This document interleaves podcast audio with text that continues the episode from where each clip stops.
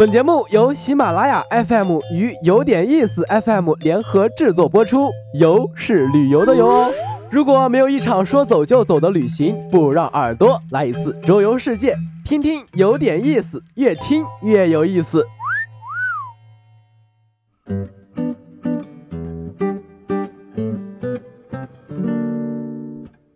又到了高校开学季，眼看着假期余额已用完，小柯的内心是拒绝的。新生憧憬的是即将来到的新生活，像我这种老生嘛，早就在学校门口踩好点，期待着即将到来的学妹。别笑，这种事情早在八十年前就已经开始流行。如果时光回到一九二七年的复旦校园里，你可能会看到这样的景象：众多男生站在校园门口，翘首以盼。等着一辆车牌号是八十四的小轿车驶来，驾驶座上坐着的是一位穿着时髦的女生，大家都叫她八十四号小姐，Eight Four。如果用上海话来念的话，像极了爱的花。这位女生就是严幼韵，复旦大学的第一位校花。严大小姐家境殷实，天生丽质，因为家里做的绸缎生意，每天更换的服装总是最时髦的。加上每天拉风的开着小轿车进校园，成为万众瞩目的焦点。当时正好是复旦第一次招收女学生，女生出进校园已经足够使男生如沐春风，更何况是严幼韵这样的女神级人物。八十四号小姐的名号不胫而走，传遍了复旦。如今走进复旦大学，位于燕园西侧的老校门虽然是重修的。但是飞檐翘角、粉墙黛瓦和厚重的木门，还是切切实实地复制了原来的模样。从老校门步入复旦校园，仿佛能够回到当年的往事之中。走过老校门，就能看见一片极具江南风情的园林，假山、凉亭、瀑布、木桥错落其间，这就是燕园。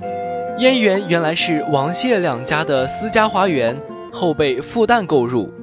这里也是邂逅女神的重要根据地。当时入学的女大学生们，个个都是大家闺秀。清晨在燕园晨读，傍晚在燕园散步，融入浪漫温情的燕园，成为一道独特的风景线，引得复旦的男生排队观看。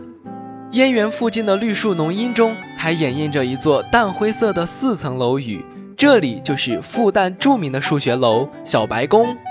小白宫原来叫做紫冰院。灰色墙面雍容典雅，在如今高楼林立的复旦园里，依然独具别致风格。燕园与紫滨院之间，原来还有一座楼，名叫东宫，是复旦的第一座女生宿舍。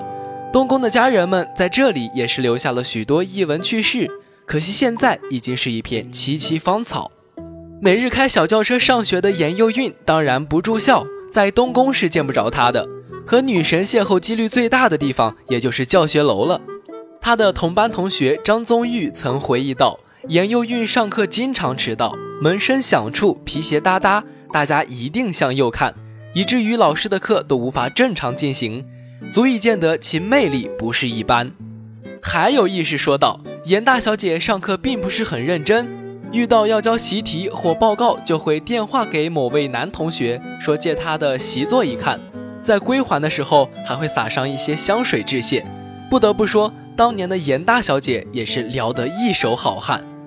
如今已经一百一十一岁高龄的严幼韵老人，在每年的生日派对上，还依然带着精心描绘的妆容，身着一袭艳丽的旗袍，踩上细脚丁零的高跟鞋，甚至能在众人的拥簇下，在舞池中央赏舞两曲。